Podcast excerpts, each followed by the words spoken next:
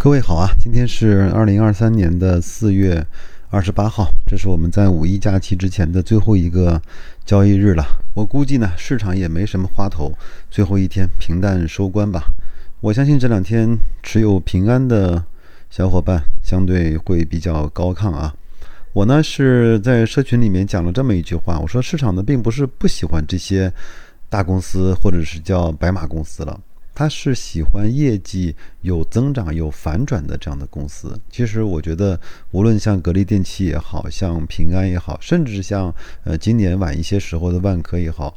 它都能够迸发出在这个行业它的龙头地位带来的它业绩的反转，至少是业绩的稳步的反转和上升。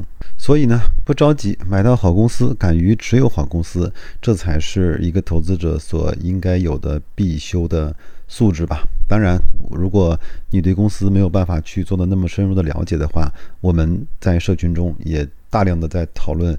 某一个 ETF，某一个行业，它是否能够永生？它是否低估了？它是否还有回到合理估值，甚至是高估的可能性？我们应该怎么去对待它？这些呢，都在我们的社群里，我们慢慢的加以讨论，好吧？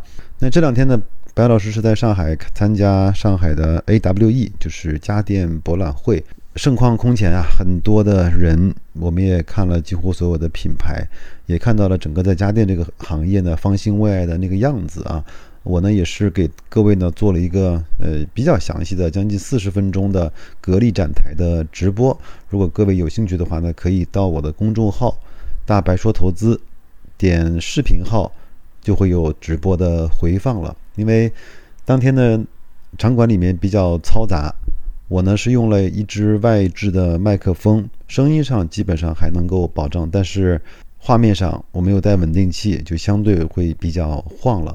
等下一次再有这样的机会来临的时候，我把我的装备呢带带好，帮各位呢在展厅里面仔仔细细的去看一看格力的展台。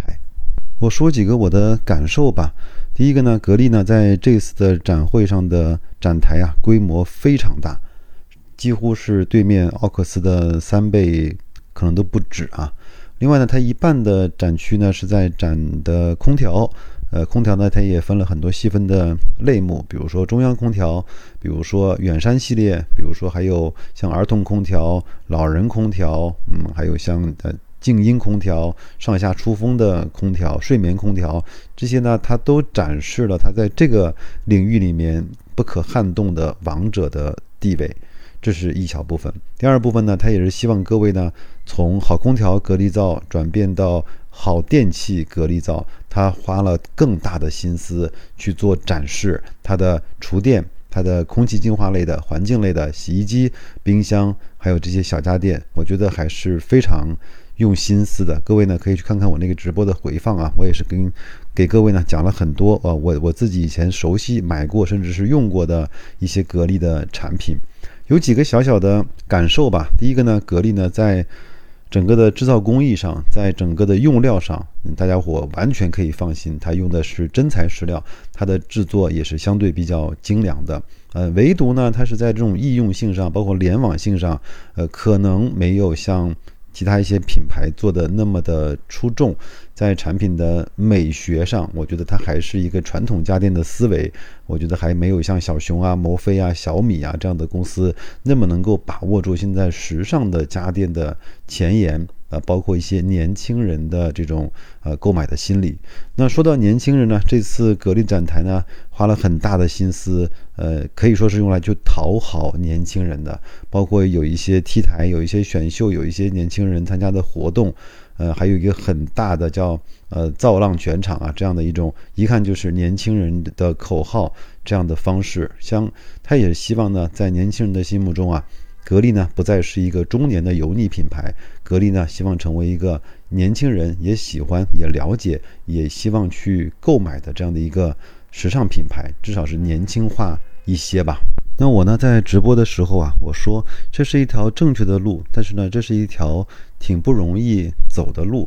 因为在客户的心智中啊，改变客户对你的这种心智和定位，其实是一件既难又危险的事情。我们也希望格力能够慢慢的呃来做好这一步的这种动作啊。因为时间关系呢，我就不再跟各位去说展会的事情了，各位可以去看一下格力相关的公众号啊。另外呢，呃，我也跟大家说。那我呢，跟格力其实是没有生意来往的，纯粹呢就是一个呃本分的投资者。当然，我们自己呢也在做一些家电类的产品。那我的朋友呢也在做格力的业务。如果各位呢希望在这个方面获得白老师的一点点的帮忙的话啊，如果能帮得上的话啊，那也是希望你能够找到我，可以关注我的公众号，那上面有我个人微信的添加方式，也可以把你所想要的这些产品发给我。如果我我如果我能够帮上忙的话。觉得这也是一个挺好的购买的路径。最后呢，格力呢在今天应该就是要发它的一季报和二零二二的年报了。我前面呢也做过一期格力业绩的预估，嗯，我也是一个朋友呢问我。觉得今年的一季度格力的增长大概会在什么样的水平？那我呢也是可客观并且务实的说，我觉得应该是在百分之十五到二十，再高呢属于超预期，如果再低呢，我觉得也不太会。那咱们就共同期待吧，看一看今天晚间出来的报表会是一个什么样的状态啊？那五一期间呢，我如果有时间，我也为各位呢制作一到两期，呃，解读格力的年报以及。一季报的这样的一个节目，也希望各位呢能够受用啊。我呢，因为不是财务专家，我也不是分析公司的专家、行业人士，那我只是从我一个呃从业者，包括从一个时间比较长的投资者，从一个正常的消费者角度来去看看这些公司的年报，希望对各位有用吧。那就这样，祝各位在五一五一期间好好休息，好好玩儿。然后多多消费，也刺激一下我们整个中国的经济。五一来了之后，我们再迎接各自更好的投资的方式啊！再见。